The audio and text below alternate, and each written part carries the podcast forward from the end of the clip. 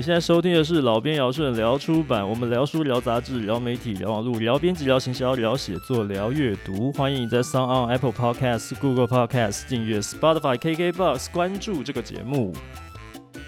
纸对于传统的出版业、实体书的出版社来讲呢，是非常非常重要的基本啊。所以今天呢，特别邀请到了恒成纸业的张子翠大哥来和我们聊一聊关于纸的一些事情。大家好，我是恒成纸业啊，呃、张子翠。好，不啰嗦，马上就问第一个问题，直接开门见山，直接问：纸为什么？纸最近为什么又涨价了？我相信这应该是很多编辑都想要问的问题。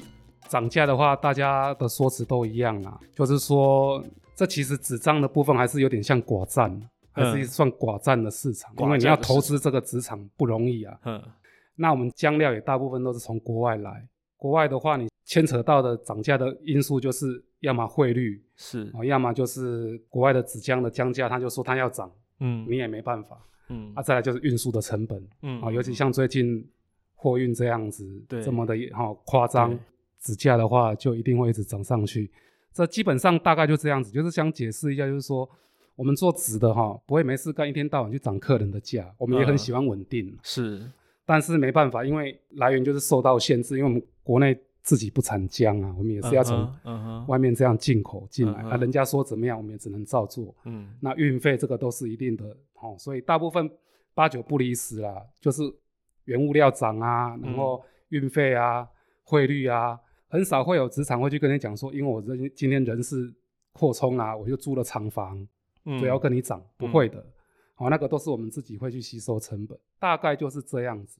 那还有一种就是啊，我就不想卖你，不想卖，对啊，因为因为不想要卖纸，就是不想卖给客户，我干脆就是对，就是让你知难而退，这这这是比较暗黑的那个了。譬如说你的收款不稳定啊。哦、oh，对对，客户不稳定啊，uh. 或者客户很龟毛啊，一天到晚挑纸张的瑕疵什么的啊。嗯嗯嗯。那啊，我不会做行李，不会做你的行李总会晒吧？涨价大部分还是刚刚讲的那些元素了啊、uh。那当然少部分啊，少部分就是啊，就真的真的就是不想卖你。嗯、所以，即便是国产的纸，它的原料纸浆还是仰赖国外，嗯、因为台湾根本就没有在产纸浆，大部分对不对？对，几乎是这样子。Uh. 所以一旦我们的原料是要仰赖国外的时候，嗯嗯、这个涨价因素其实是非常被动的、嗯。是的，就是这样子。所以就是职场说了算，简单就是这样子。嗯、对，嗯、那经销商也不得不反应啊，一定是这个样子的。嗯而且最近刚刚好也是那个货运的，对海运这边，对对对，有很多那个运费什么的，呃、的那那个是没有办法。嗯哼，对，那海运也是个寡占的市场，是，对，就那几艘船而已。他说要涨，你也没皮条。嗯哼，嗯哼，就这样子。所以这个真的是没有办法的事情。那那你说会会价跌吗？有啦，但是我想你们应该也很少听说说说什么大家一直在拼主动降价什么的。嗯，或许有啦，但就是说他们的库存量太大了，嗯、他们必须要清出来，嗯哼，就会这样子才会有有一些价。基本上算是出版业的话，做那种短抓的生意哈，嗯，所以价格的波动会很大，嗯、就是一下涨一下跌这样子，所以比较明显呐。因为有的人库存多，他要反手就卖出来，他就会价格就会就会杀下来啊，嗯，对。但是如果是像我们这种做贸易进口的哈。就比较稳定一点，嗯嗯嗯，对啊，比较少说有什么幅度这样子，是是，对，那就进一步再请教，刚刚讲到说国产的纸这件事情啊，嗯，台湾的这个造纸业，嗯，有三大龙头哈、嗯，就是永丰余、正隆跟龙城这三个，那不晓得这边方不 方便透露一下，贵公司啊，跟这三大龙头之间是不是有一些对应的关系？其实之前也是有人问过了，嗯，就是有、嗯，就是譬如说，他们觉得说你们有没有跟他们有往来啊，或什么哈、嗯？但坦白说啦，他们做的是属于，就是我说的纯粹的那种短抓的生意了，嗯，好、嗯，这个几乎大家都知道。那我们恒成的话，做的就是很一般的进口、嗯，然后就是买卖给一些比较小众的市场，也就是说像设计师。像印刷厂这样子有一些需求的这种，你可以看得出来嘛？像像平常我们在路上看那种很大台那种拖板车，嗯，放了很多站板哈，很多纸，那个那个就是短抓的生意，嗯，他们就拼量的，嗯嗯，好，不管是永丰还是正隆，他们都拼量的，嗯，我们这种不会有那种拖板车去忽然卖给，卖给谁这样子，或许有啦，但是那偶有佳作而已啦，大部分就是论斤买，然后论张卖这样子，买个哈，大概一个数量这样，所以严格说起来。不只是恒成啊，就是说，其他的我们这种贸易哈，贸易的这种贸贸易的这些做纸的同业啊，嗯，跟你刚讲的那三家的话，不会有太大的冲突，因为他们要的要求的是量，嗯嗯，大量，嗯嗯，好，所以价格才会波动嘛。就是我刚刚讲的嘛，就是哎，那你我的库存比较多，我就要降价卖什么的，嗯嗯。那贸易公司这些同业没有比较没有这样这样面的问题是我们。自己从国外进各种各式各样的的纸张，嗯嗯，嗯，所以比较没有那种可以比较的那么一模一样这样比较这样子，所以我们跟他们是没有什么瓜葛，也没有什么业务上的冲突。补充，嗯，就是刚刚讲了他说的那个，解释一下，大抓是讲是文化用纸，对，文化用中油这种文化用纸，对对对，就是道林啊、魔造啊、雪铜啊这些，那你想看看。那个量都很大的，你只要随便一个周年庆，对不对？那个一叠的行路就丢在你家里那种，好像好像纸不用钱这样。那么拼的就是量很大。是，就是恒城这边在主要在供应的产品，对我们出版社来讲的话，我们看到最多就是美术纸，通常呢在做包装或者说我们的封面，好，甚至书衣，或者是需要再更精美的一些东西，好像刚刚紫翠大哥提到的，就设计圈的。呃，一些纸类的作品会比较需要这些纸，好，可能也是因为这样子吧，对不对？因为恒成纸业在提供的产品，就是跟刚刚讲的大纸这种哦，其实是有它的区隔在，所以这一家公司的网站做的特别漂亮，就是很有设计感啊。另外还有一点就是你们的粉专，其实呃可以说应该是，如果是以职业来讲的话，是职业里面。哦，网红等级的一个一个粉专，现在好像有大概一万五千人，差不多吧？哦，一万五千人在追踪嘛。你们在经营网站哦，网络社群这些是什么样的想法？会觉得说应该要做这件事情？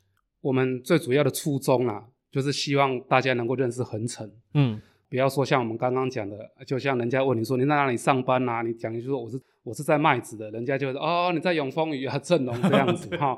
一般人的印象就是这样子，纸嘛就是刚刚那几间，所以最早的初衷就是让大家认识恒成，因为恒成是一家四十几年的公司了。嗯、那我们一直来被训练的哈，就是在以前没有社群媒体之前，我们就是被训练，就是说啊，就是乖乖的卖纸。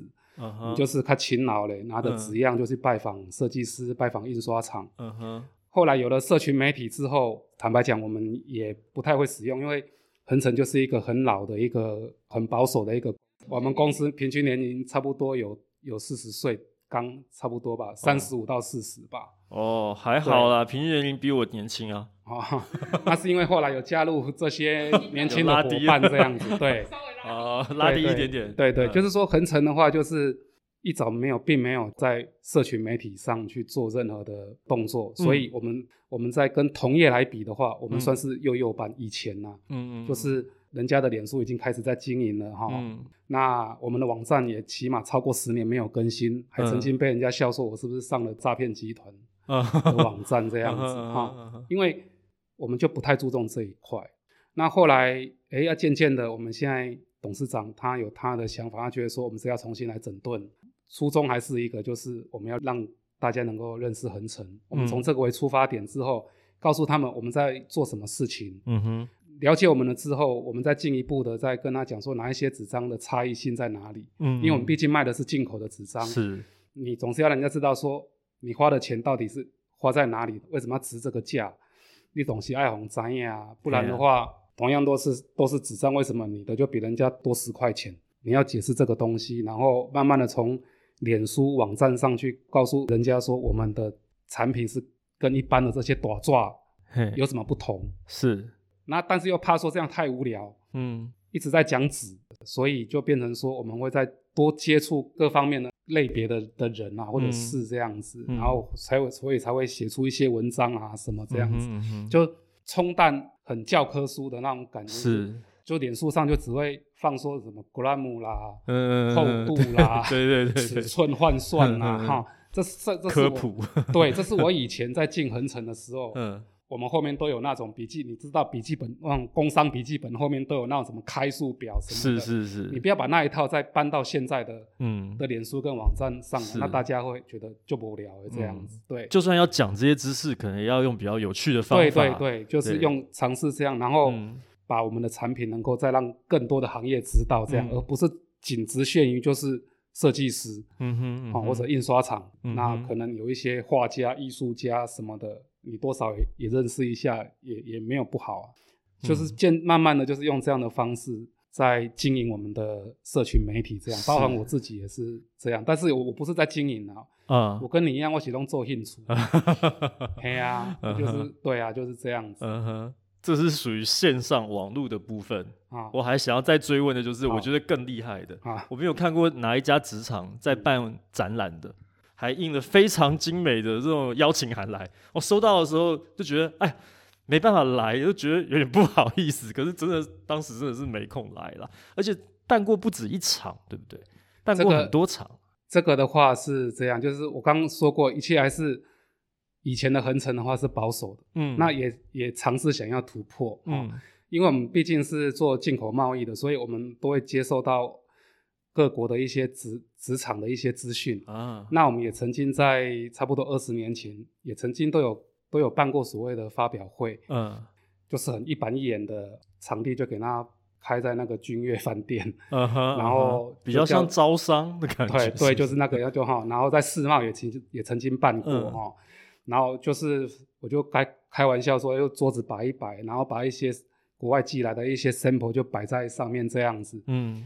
那邀请的对象那就是哦，一样就是设设计师嘛，啊、嗯，那那时候的设计师大部分不是像现在这么好多年轻的这样哈，嗯，嗯，我们就是以学校老师还有就是协会，嗯嗯，那你也知道来的就是大家就是寒暄嘛，是，然后就东看看西看看，这样就是有点走马看花凑热闹的感觉，这样，嗯、然后就这样结束了，嗯哼，啊吃也吃了哈，嗯、啊。也没有什么东西可以拿，就是大家来就是拍拍照，嗯、把国外的一些作品拍一下，嗯，就这样子。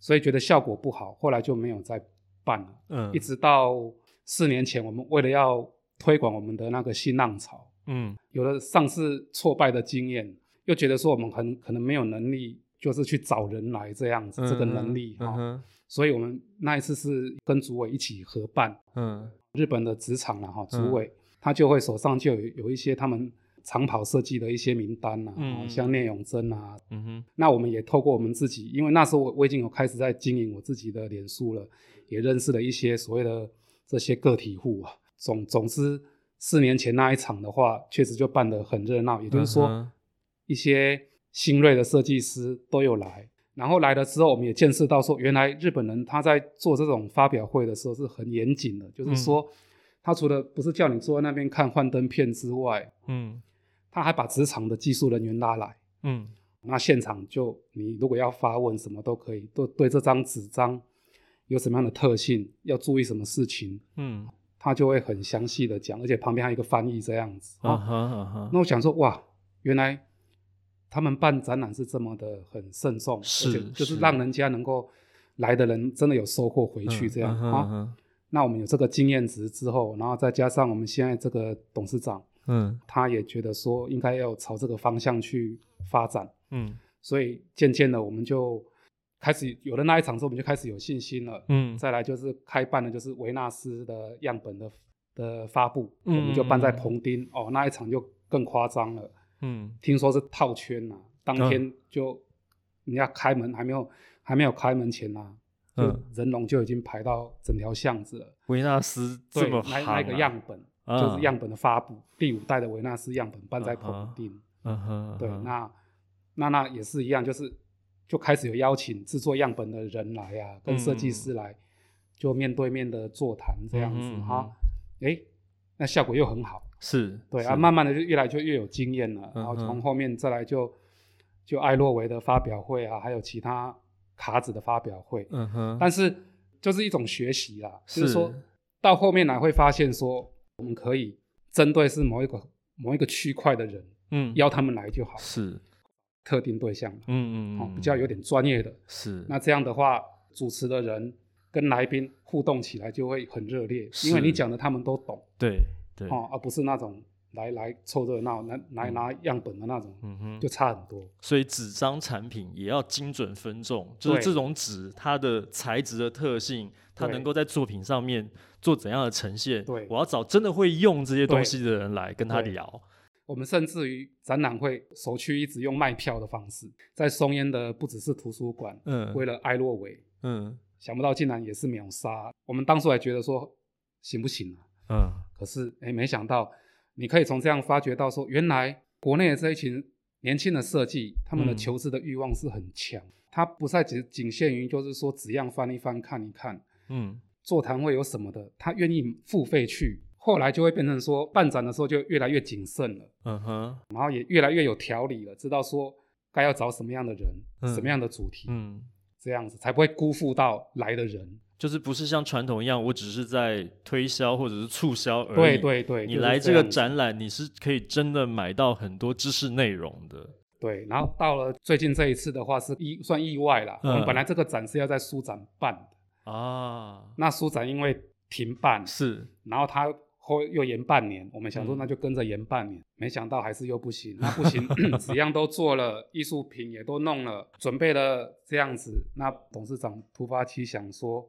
干脆办在公司，干脆公司办，还是办在公司的的理由，其实还是回归到刚刚讲的，让大家认识恒诚。也就是说，而、嗯、而且我们这次，因为我刚刚说过了，我们开始有针对性了，嗯，所以我们这一次针对的是出版业。那为什么会特别针对出版业？是因为说大家都很忙，我们常没有碰到什么面呢，哈，然后但是每个月都有账单的往来，嗯哼嗯哼。那你买了凝血硬化，买了新浪潮。你只是花我一个数字而已。哦，这个月加起来就是五万块、三千块。对，我跟你的联系好像都在电话里面。啊，今天这个啊缺货啦，啊这个有事故啦，你去看一下啦，啊不然就啊这个太贵了，能不能折扣便宜一点啊？嗯，我们好像很快速的就解决了这些沟通的事情，可是大家都没有静下心来认识彼此。嗯哼，那也刚好借这个因为书展不能办的机会，那就签到。公司来，嗯，你的规矩拢来公司后啊，嗯、那、让大家就是再更进一步的认识，那同行之间应该都会有交流，嗯嗯，没有没有错啊。当天我看到了，就是几乎同业的他们自己就会和在一起，嗯、好多编辑都有来，对对对，就是这样。那我就觉得说，旁边其实就是读书 读书共和国，共和国就在旁边，对啊，所以我就想说，那个效果就真的就出来了，嗯、就是说我们。总算就是大概大家可以再更进一步的了解说，恒成在干什么？嗯嗯嗯。那你买的东西到底长什么样子？哈、嗯，好、啊，新浪潮，啊，新浪潮的东西那一堆你自己看，嗯、你可以甚至坐在新浪潮上面，嗯嗯嗯，就是这样子，蛮有趣的啦。对，是是是是。其实贵公司虽然刚刚你前面提到说，就是做贸易的话，好像国外引进比较多，但是也有国产的这些纸啊。我比方说，我常用凝血硬化来做封面，嗯嗯，那还有。目光啊，象牙啊，压纹啊，这些啊，这些只在研发的过程当中哦，有没有什么你印象比较深刻的碰到一些问题？那是怎么去解决的呢？哦、你不要看到今天维纳斯这么的成功，凝血硬化卖到全台各地，翻转国人的用纸习惯。我这样讲有点骄傲了一点，那实际上确实如此。当你们要从铜板纸、铜锡卡转换成涂布纸的时候。你们唯一想到的就是凝血硬化，嗯嗯嗯，哦，不管是它的价格、它的品质，嗯哼，我们都知道新图纸就是有涂布嘛，哈，对，coating 在上面。那我到底要涂多少？多少？你涂太少嘛，印刷也是不好看；涂太多嘛，又太平滑。嗯，所以纸厂刚开始的时候也在这个地方在拿捏。嗯哼，那你一拿捏，可是做出来的东西，你一定要印刷才会知道纸好纸张好坏嘛。是，所以刚开始的时候就会。发现说，哎呦，有时候纸粉过多，就是要在涂布上去做改良，手感跟印刷显色间距的情况之下，我那个涂布层要怎么样去做处理？嗯，嗯哼，哦，这是一个。那像立奇印花这种压纹纸有纹路的纸张也是有遇过啊。你，你纹路压得太深，可是印刷厂在印的时候，他们会吃不到最深的那个里面，就会就会有白点。对，就有白点，常就被克数，那克数你就整批退回来。嗯哼，退回来。也就算了，没做到生意就算，还要赔人家代机费，哈，这都是血泪啊。那、嗯、我我知道把那个纹路再重新再设计过，让它的纹路能够稍微圆弧一点，嗯，不要都是很深深的有直角，有棱有角的话，它吃不到墨，就常常会发生这种事情。嗯嗯、也有就是说，我的压纹纸到底要压多深才会有那个纹路才会跑出来？嗯，你太浅的话，人家会说看不出来，看不出来。你跟我说这是来泥。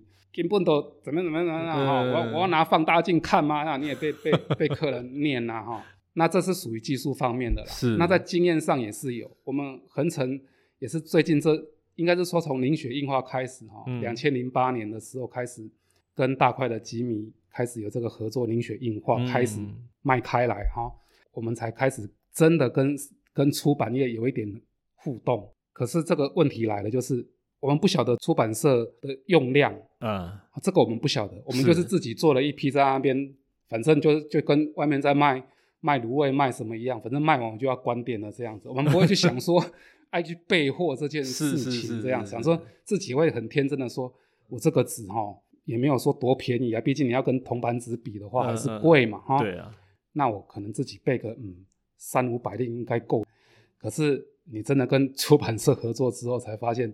完全不是这么一回事。他有时候一个重点书一来，嗯，啪啦一下就要走了。是，那他要再版很快的时候怎么办？嗯，那这时候真的出版社那些印会气到摔电话。我其实就有很深的印象，当然这是我个人的经验了哈。嗯，那也这借这个机会讲一下，就是说，像我们在跟大块的吉米在合作的时候，嗯，哦，他用的凝血硬化，就是因为有时候那个量很大，嗯哼，那量很大，我们没有办法提供，有时候都是。请那个纸厂啊，赶快做出来啊！是讲难听一点，纸张还热的哈，早上还热的，下午就要送到印刷厂去了。对，那你让那个印务的那个小姐啊，大肚挺着肚子怀孕，在在印刷厂那边等纸，嗯，我就看了就真的很不好意思。是大块，如果我听到这一段，他应该知道我在讲的是哪一位小姐。好，他就一直个一个人坐在疾风在那边等我们的纸张到这样子，那我们就会觉得说，我们不应该让。出版社这样子担心，因为这样子一方面影响到我们的信用，是，而且出版社也会怕，嗯，我用了之后要再版就断货了，这样也不行，所以这也是一路跌跌撞撞，所以我们才会说哇，经过了那么多个出版社的左勾拳右勾拳之后，我们大概就知道说哦，原来我的凝血大概要备到什么量，是，才可以应付什么的突发状况，是。啊，因为毕竟安全库存，对这个安全库存，对，你也是跟以前在卖。卖那种什么进口纸的那种、嗯、啊，三五令啊，二十令那种，不一不一样的概念。对，它啪一下它就来了，像三彩也是啊，嗯，三彩它瞬间它来就是，嗯，我要八百令做 Super Junior 写真集，靠，八百令那是什么数字啊？那还好，他有给我们时间，就还去背，所以我们才会知道说，原来。这个真的是有一个用纸的一个量，嗯哼，嗯哼，尤其是像这种徒步美术纸这种东西的需求量竟然是这么的旺盛，这样子哈，嗯嗯，我们就也是被这样练出来一个经验。是，我有时候也会想象，就是说职场备纸其实也真的不是一件很容易的事情，纸应该也是有它存放的寿命。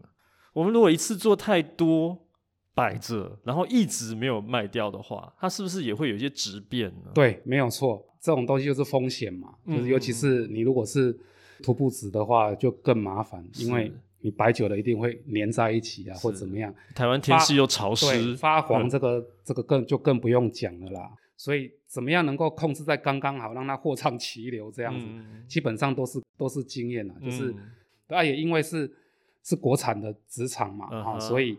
你在进货上面的话，就是比进口的快很多。那这个的话，而且职场它也很愿意有那个机动性、灵活性啊，插队。是，是，就是职场在排超的时候，它也不是生，它也不是一台机器在那边等着抄什么，不是的，它就是由薄到厚，或者由厚到薄这样子一直抄下来，它才不理你嘞。那你有时候有急单，嗯，你就是希望他们能够插队一下，嗯，啊，那他们愿意做这个事情，等于说这个凝血硬化能够。卖成这个样子，除了各位的厚爱之外，那基本上纸厂这边还有我们这边的喂纳量，这都是个问题。嗯、我们都能够解决的话，嗯、才拱出今天这样的一个规模这样子。这让我想到，就算是缺纸哦，我们是国产的纸，要救火也会比较快，就是啊，大概平均就是一个月左右，一个月就到。所以现在出版业也是这些印务啊，每边也也被训练到说，如果有什么用量的话，会事先先讲。嗯，对，有那个 sense。对对对对。好，刚讲的就是国产纸嘛，嗯、那跟国外的合作哈。前面刚刚子翠大哥有提到日本方面，嗯，贵公司还有跟法国、意大利这边也都有往来，嗯，对不对？那这些国家，他们不同的国家来的这些不同的纸张，是不是各自有一些他们的特色还是风格呢？可不可以简单的跟我们讲一些？基基本上哈，可以很简单的看出来，就是说我们那个亚洲部分，不管韩国或日本，嗯，纸张的制作的品质啊是比较严谨的。嗯，哦，你说从它的包装各方面，它的张数很准，一包几张就是几张，嗯哼，都很准。嗯，如果是美术纸的话，它的颜色这一批跟后面来的也不会差很多。嗯，如果是欧美的话，哈，就比较稍微活泼，他们会比较随性一点，随性一点这样子，就是你进来可能一包里面就会少个三三张这样子，尤其是南欧的国家，三都会就会都他们是。算工，他们是称重的，对，所以所以基本上他认为说就是这样了，然后颜色也一样，我跟你订个深蓝色的纸，深蓝色，嗯，下一批来，明明看起来我们眼睛看起来就是有色差，可是他回你的就是官方的说法，而是在我们的那个误差范围里面，你也没批条，就是这样子，所以大部分你可以看得出来，就是说，就是欧美的跟。东方的这样的造纸的文化的话，但是对，就是比较不一样。那、嗯、等于说亚洲的部分的话，走的是比较细致的路线，嗯嗯、尤其是日本啊，很喜欢搞怪啊，什么怪子他都有这样子。欧洲的话，它可能文化底蕴比较深，而且可能地区的关系吧，哈、他们姜的来源的话，都是属于尝鲜的比较多什么的，它给你的那种美术纸的感觉，就是感觉是很扎实。很朴质啊，那个雕，那我摸起来就是分量很够这样的这感觉，它可能不会有很多的怪奇的颜色啊，或或或怎么样这样。当然现在开始有了啦，嗯嗯嗯嗯。但是基本上它还是就是说，还是在我们能够接受的哦，美术纸大概就是那个样子。是我们以前其实也跟我们的印务同事也听说过一种说法啊，就是说编辑想要选某一种纸。来做封面好了，结果呢，后来发现这个纸已经停产了，哦，印务就会说这个纸现在已经不抄了，因为用量太少了，哦，好像那个纸如果要制作下去是划不来的。那一方面也是因为这用量为什么会少，是因为我们实体书的量其实一直在萎缩啦，嗯、哼哦，确实是这样子，整个出版业面临的现况就是这样，是持续在萎缩的。那这样子的萎缩对您来说，对贵公司来说有没有受到一些影响啊？因为我们现在知道说。凝血印花其实现在的这个销售表现其实挺不错的，看起来好像没有什么影响，但实际上是这样子吗？严格说起来，哈，嗯，是有影响。凝血印花的出生刚好搭上了一个热潮，就是大家铜版纸不晓得大家是不是讲好的，就不太想再用了。嗯哼，铜版铜锡不想再用了，所以大家喜欢用到所谓的。涂布美术纸是让他的作品能够更有质感一点，嗯、哦，更柔和一点，嗯、哼那显色还 OK 这样子，我、嗯、就不用千篇一律的用铜版纸、铜锡卡来做封面内页，嗯、或者我不想再用道林，嗯，哦，魔造这样子来做我的书，这样子总算有一个站在刚好在中间的这种这种纸质出现，那我们也风光了也差不多十年有吧，啊、嗯，你看后面这些同业陆陆续续一堆叉叉硬化。一直一直一直进来，就是就是看上看上就是这一块嘛。嗯哼嗯哼。那你说有没有影响？有，风水轮流转。是。你看它现在又一阵热潮过过后呢，就归于平静。嗯。然后现在变成流行的是什么？就是你刚刚讲的那种所谓的松厚类的纸张。嗯嗯。轻啊，哈，然后有点文青墨般的这种感觉啊，哈，我需要的是这样子，有点松厚这样子，我不用太亮，不用太艳了。嗯。哎，这种。这种需求就开始起来了，嗯，为什么啊？涂布纸大家又用又用反了，嗯，因为又不是只有凝横层的凝血印花啊，我最高级的我也用过了，新浪潮也用了啊，韩国的啊，或者是是欧洲来的我都用过了，嗯、大家都大同小异，反正就是轻涂纸嘛。用了这一阵子之后，哎，现在慢慢的需求又跑出来，就是我要的是松厚类的纸张了，嗯哼，所以说在出版而言，我们就以出版来讲的话，嗯，就会有差了，是因为。以前的话，假设十本书的话，有差不多有八本是用横层的凝血硬化做封面啊、书衣或者内页。嗯，可能到现在的话，可能只有五本，甚至四本。嗯，为什么？因为其他那个那些扣打就又回到我刚刚讲的那些什么松后类的纸张去了。是，对，就会变这个样子去了。所以你说有没有影响？确实是有影响，还是有影响。但是，所以这也是我们为什么要不断的就是在脸书上，然后在社群媒体上不断的就是要告知凝血硬化、新浪潮、目光纸它的用途在哪里？是，我们要。还是要把那个应该说衰退的部分再给它补回来嘛。嗯嗯嗯。好，那我们也也有因应说现在流行的这种所谓的松后类的纸张，我们也从日本也把它进进来。嗯、日标 B 七，大家最近都很听过，或者是日标呼啊呼啊，这个取的这个名字很可爱。嗯嗯嗯。好，啊呼啊呼啊，日语就是蓬松的意思。嗯哼。那也让大家也知道说，哎，有这样横城也开始有这样的纸出现了，是，而不是只是。都高级比够凝血硬化，嗯、好，那、uh. 我们有其他的东西满足出版社或者是其他设计的需求，这样子、uh. 来来填补，就是你刚刚讲的这个用纸的下滑部分，这样子，uh. 对。所以纸张的这个使用就跟流行时尚、流行音乐、演艺圈一样，它其实是有一个。脉络的一个此消彼长的，对，几年几年以后，大家腻了某一种风格之后，哎，又复古了，又重新再来一遍，就跟车子一样啊，嗯、你方的流行之后就变圆的，嗯、又变水滴状，然后最后又回来又变方的。偶像看腻了，大家就想要实力派，对，实力派看腻，大家又想要看偶像了，就是这样的感觉。因为这个的话是真的是有变化，嗯、因为我我等于是说。看着凝血硬化它这样成长，嗯，然后一直到现在归于平，并没有说衰退了哈，就是归于平静，大概就知道说用纸的氛围了，嗯，开始在这几年有转变，大家有开始往这个地方去去找它的需求这样子。而且如果是精准分众的概念上面来讲，是不是也因为用纸的观念越来越多元了？对，不可能说单一只靠一张纸就呃打天下，其实因为要因应各种不同的需求，对。所以其实供货的品项数也会越来越多元，没有错，会不会是这样的想法？没有错，对，就是你也是要不断的尝试各种的纸张，嗯，除了说你去观察市场的需求之外，你自己本身也要当一个算开创者吧。嗯嗯嗯。好，就觉得说，嗯，这个应该来赌赌看。嗯。或许我们不止在出版业，嗯，可能未来这几年我们会从包装业可以来认识恒成。嗯。好，不是而而不是只有凝血硬化，实际上。